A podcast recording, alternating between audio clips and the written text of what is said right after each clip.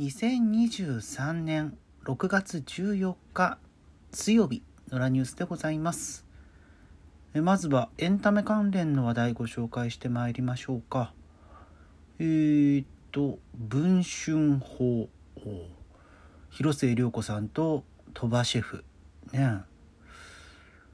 いや先週の文春だと認めていなかったダブル不倫。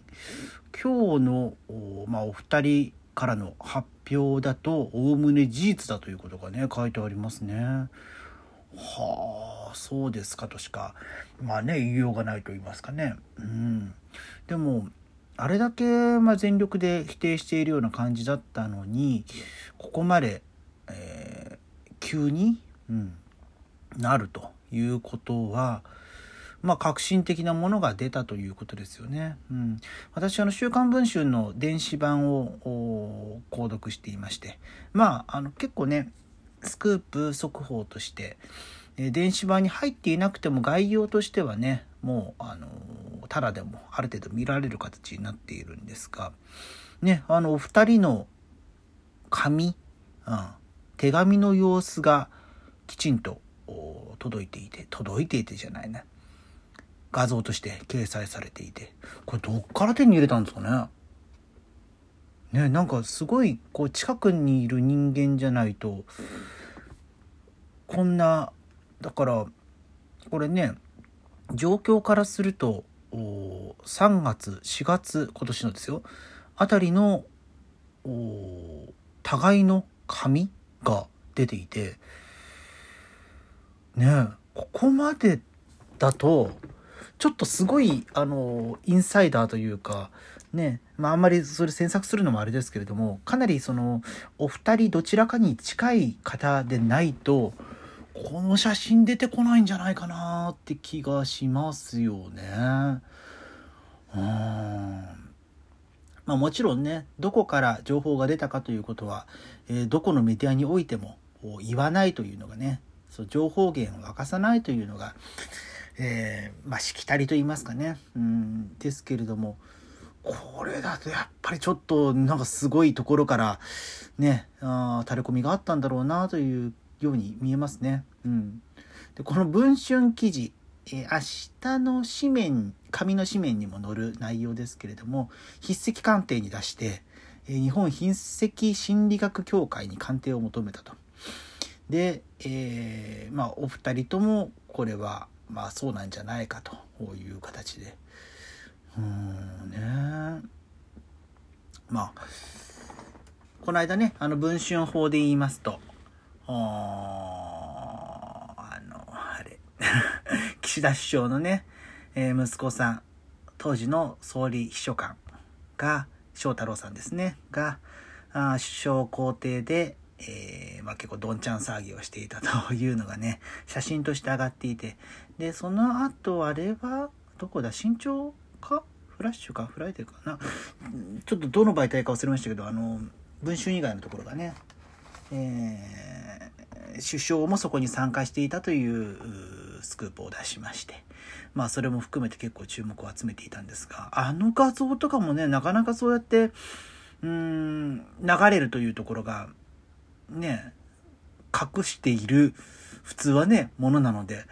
なんで出てきたんだろうなというのも思ったりするわけですけどもね。うん。まあだからどこに誰が潜んでるかわからないっていうのがね、怖いので、まあ危ないことはしない方がいいよっていうところですよね。うん、まあ一番はね、やはり家族の方々がどう感じるかというところなので、えー、なるべくね、えー、いい方向性で、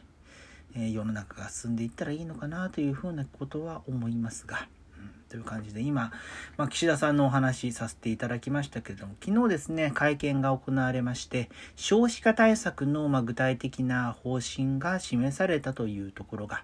えー、それを示すというのがメインの会見でございました。はい、でちょうど私ね飲み屋に行っていまして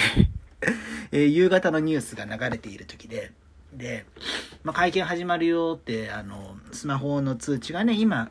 ほとんどのニュースアプリで、え会見スタートしますと、会見の様子を同時でね、配信してますよ、みたいな通知が来るんですけれども、まあ、大事な内容だったら、それは速報も来るだろうし、なんならその飲み屋でね、今映っている夕方のニュースでやるだろうっていうふうに思ってて。で、結局やんなかったんですよ。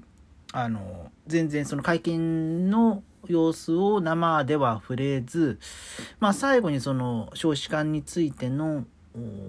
ことが触れられましたよっていうので別にあの臨時ニュースとかも出ずにだったんであもしかしたらあの解散は解散の表明っていうのはその昨日の会見ではないというふうに、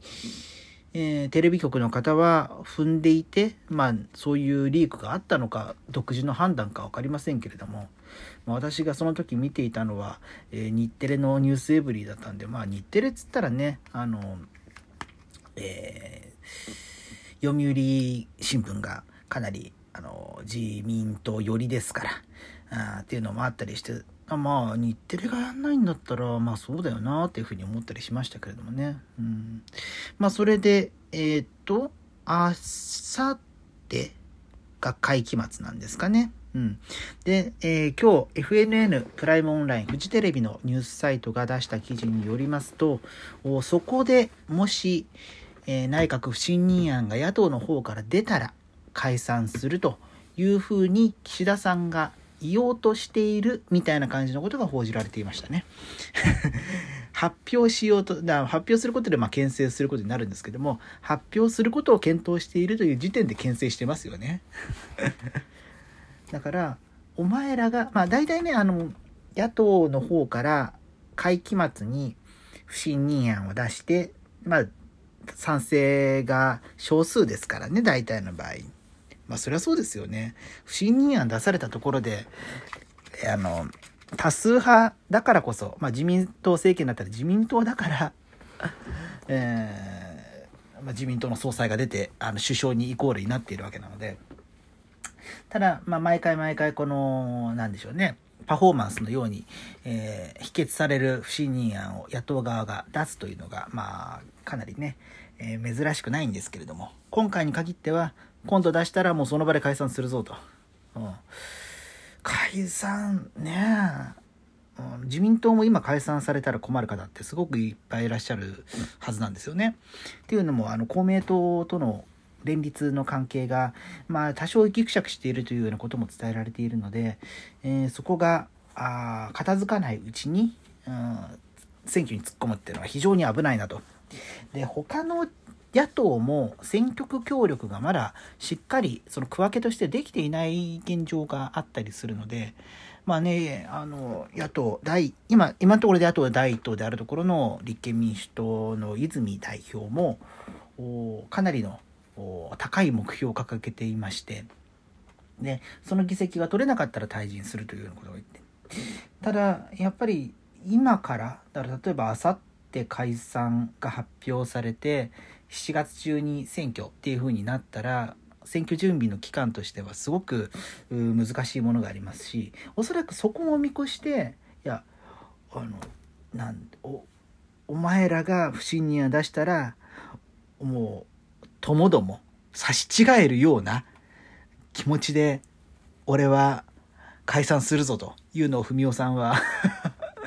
示してらっしゃるということなんでしょうね。うん、なんかちょっとねいろいろと感じますね、うん、気迫みたいなものを。